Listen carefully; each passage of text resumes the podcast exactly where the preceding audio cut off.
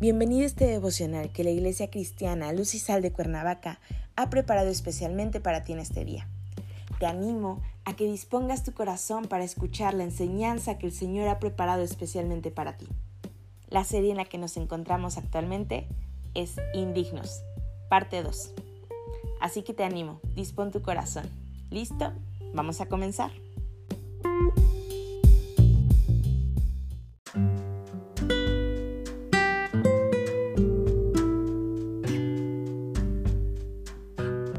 Hola, ¿qué tal? Buenos días, es un gusto saludarte. Bienvenido. Nuestro tema de hoy es Manasés. Hoy te voy a pedir que tomes tu Biblia y me acompañes a 2 de Crónicas 33, versículo 13. La palabra del Señor dice, Y habiendo orado a él, fue atendido, pues Dios oyó su oración y lo restauró a Jerusalén, a su reino. Entonces reconoció Manasés que Jehová era Dios.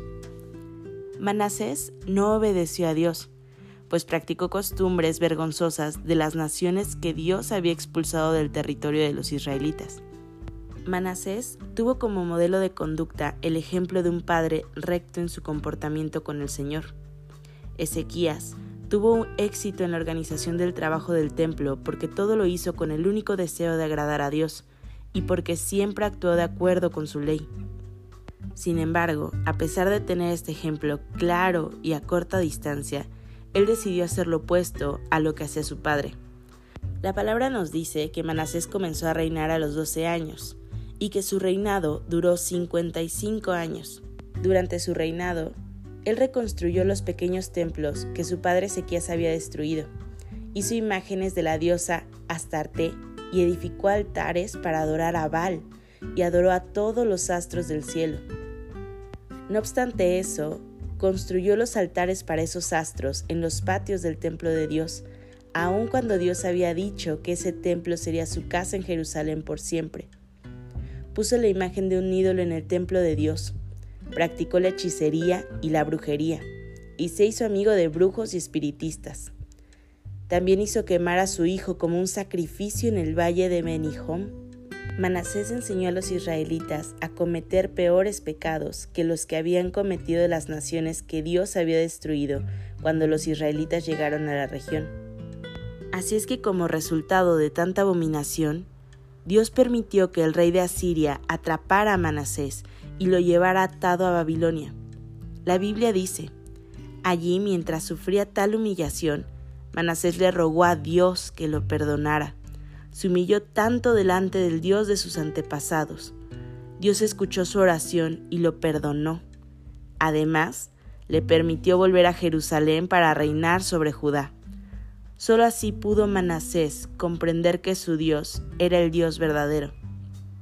El Señor demostró su misericordia y su gracia hacia Manasés. Misericordia porque no recibió el castigo que merecía, y gracia porque fue favorecido con la bondad y la bendición de Dios, a pesar de no merecerlas. Es increíble, ¿no? Es difícil comprender cómo Dios pudo ser tan misericordioso y generoso con Manasés. Pero déjame decirte algo. Cuando nos detenemos a pensar en su historia, podemos concluir en que nosotros también somos esos pecadores indignos, que necesitamos la misericordia y la gracia de Dios tanto como la necesitó el mal rey israelita Manasés. Padre Celestial, en el nombre de Jesús te damos gracias, Señor. Gracias por tu palabra, gracias por tu misericordia y gracias, Señor.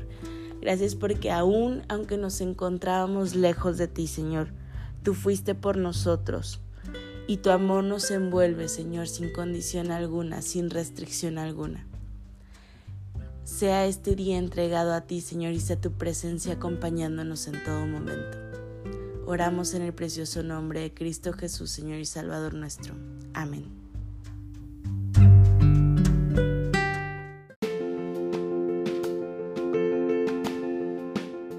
Ha sido un placer compartir la palabra contigo el día de hoy. Te animo a que nos sigas en redes sociales, a que estés pendiente de la reanudación de nuestros grupos. No te olvides, conecta con Dios. Nos vemos aquí el día de mañana.